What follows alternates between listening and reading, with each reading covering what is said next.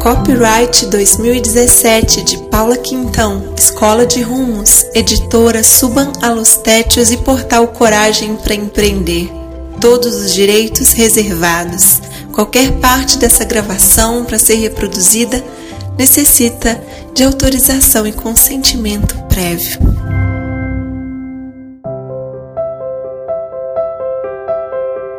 Muda o mundo, muda a vida sobre abrir o coração para enxergar o que a vida traz. Por mim mesma, Paula Quintão, 1 de janeiro de 2017.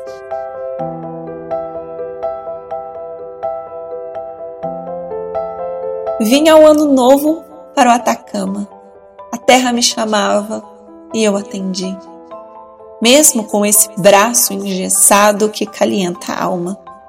Vim em cura curar a alma, curar o corpo, me conectar com os meus sonhos e recolher os ossos.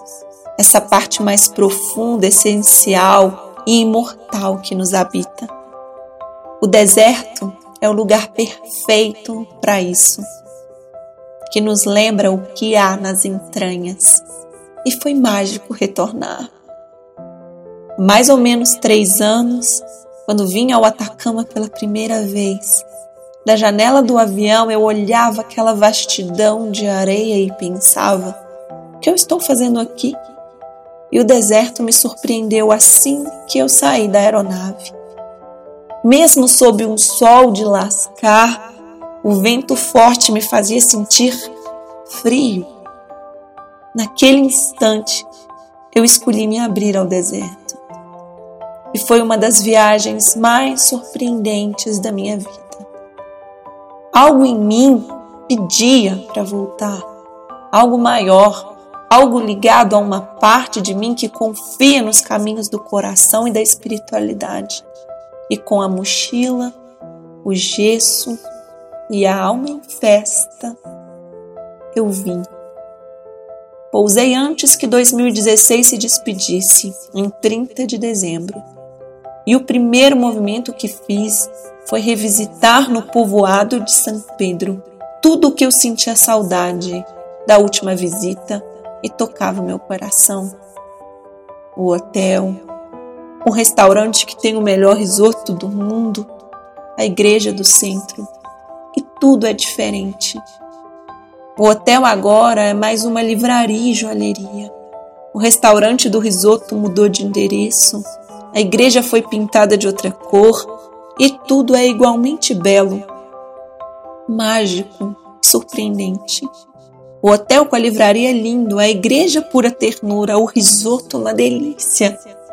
E perceber que mesmo diferente, a beleza e a alegria está ali.